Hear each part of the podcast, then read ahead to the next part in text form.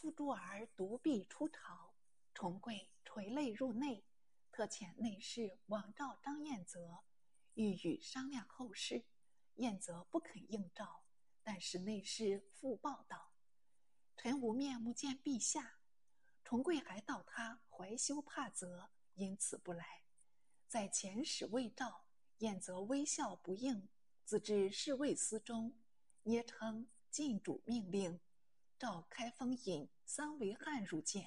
维汉应命前来，行至天街，是与李松相遇，立马与谈。才说了一二语，有军吏行进维汉马前。长揖于语道：“请相公赴侍卫司。”维汉料为燕泽所欺，是难免祸，乃与李松道：“世中当国，今日国王，反令为汉死事，究为何因？”松怀惭自去。为汉即入室未思，望见燕泽堂皇高坐，面色焦居。不禁愤恨交并，指斥燕泽道：“去年托功最立，实领大阵，既受兵权，主上代功不薄，公奈何负恩至此？燕泽无此可答，但令治诸别事，派兵看守，一面所捕仇人，稍有嫌隙，无不处死。复纵兵大掠，掳得珍宝。”多取为己有，平民以城市闯入富家，杀人越货，抢劫至两昼夜，都城一空。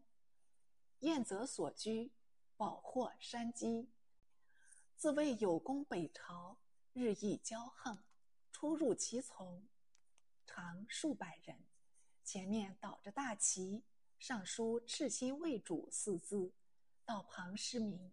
免不得笑骂揶揄，随军闻声拿捕，有几个晦气的，被他拿至燕泽面前。燕泽不问所犯，但嗔目竖起三指，便将犯人小手。宣徽使孟成会溺毙私地，也被燕泽捕至，结果性命。门使高勋外出未归，燕泽乘醉入高勋家。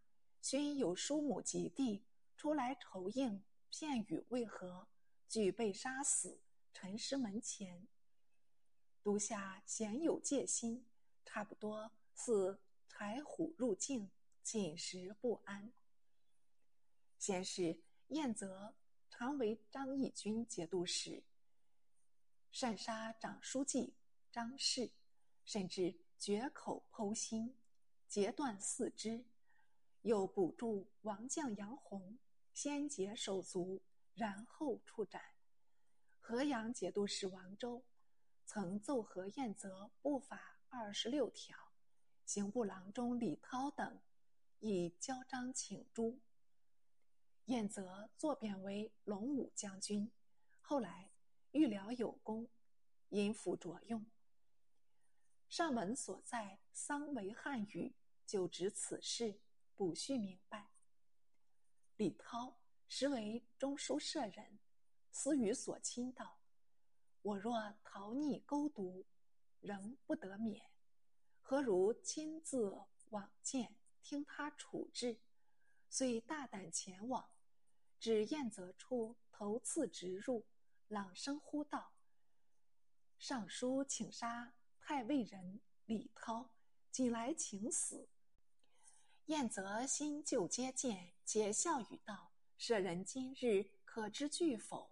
涛答道：“涛今日惧足下，仿佛足下前日惧涛，像是朝廷早用涛言，何至有今日事？”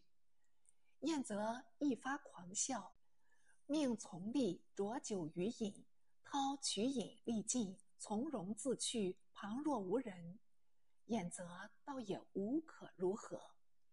未及令步兵入宫，携迁重贵家属至开封府，宫中无不痛哭。重贵与太后李氏、皇后冯氏得成监狱，宫人宦官十余名，随后步行。燕则见重贵等皆有金珠，有使人前语道：“北朝皇帝就要来京，库物却不应取藏嘞。”重贵没法，悉数缴出。燕则择取其完，于人环封库中，留待辽主。及重贵等已入开封府署，更派控贺指挥使李军率兵坚守，内外不通。汉奸比外夷更凶，燕则可见一斑。重贵姑母乌氏公主以金帛禄受足，使得入见重贵及太后，相视一痛，诀别而归，也自惊死。倒还是个烈妇。重贵拾取内裤帛数匹，顾立不肯照给，且厉声道：“这岂上是禁主所有吗？”重贵又向李松求酒，松于时人道：“非敢爱酒，恐陛下饮酒后更致忧躁，别生不测，所以不敢奉进。”宗社已失，还要酒帛何用？这是重贵自取其辱。重贵因所求不得，在与召见李彦涛，待久不至，正在潸然泪下。忽有燕则差来汉吏，应所楚国夫人丁氏。丁氏系延续母，年逾三十，华色不衰，为燕泽所垂涎。重贵禀白太后，不欲使往。太后当然迟疑，怎奈燕泽一再强迫，连太后亦不能阻拦。丁氏更身不自主，被他再去。也容会淫，想总不能保全明解了。不说冯皇后，还保存重贵体面。史夕，燕泽竟杀死桑维汉。用带加警，遣报辽主。鬼云为汉自缢身亡。辽主怅然道：“我并不欲杀为汉，奈何自尽？”遂传命后续家属。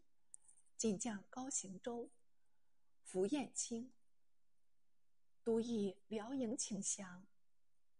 辽主传入，两人拜谒帐前，但听辽主宣言道。福彦卿，你可记得阳城战事否？燕青答道：“臣当日出战，但知为晋主效力，不暇他想。今日特来请罪，死生为命。你既知有晋主，到此何故辩解？”辽主解疑笑道：“也好算一个强项事，我赦你前罪罢了。”燕青拜谢，与高行周一同退出。是延续、延保奉表入帐，并呈上传国宝等。辽主览过表文，也不多言。为接受传国宝时，却反复摩挲。最后问延续道：“这印可真吗？”延续答言是真。辽主沉吟道：“恐怕未必。”遂从岸上取过片纸，草草写了数行，递给延续道：“你去交与重贵便了。”二人驱出，即反报重贵。重贵见辽主手书，乃是模模糊糊的汉文，略云：“大辽皇帝复与孙，时重贵直息，孙悟忧恐，彼时如有旦犯处。”为所献传国宝，未必是真。如既诚心归降，速将真印送来。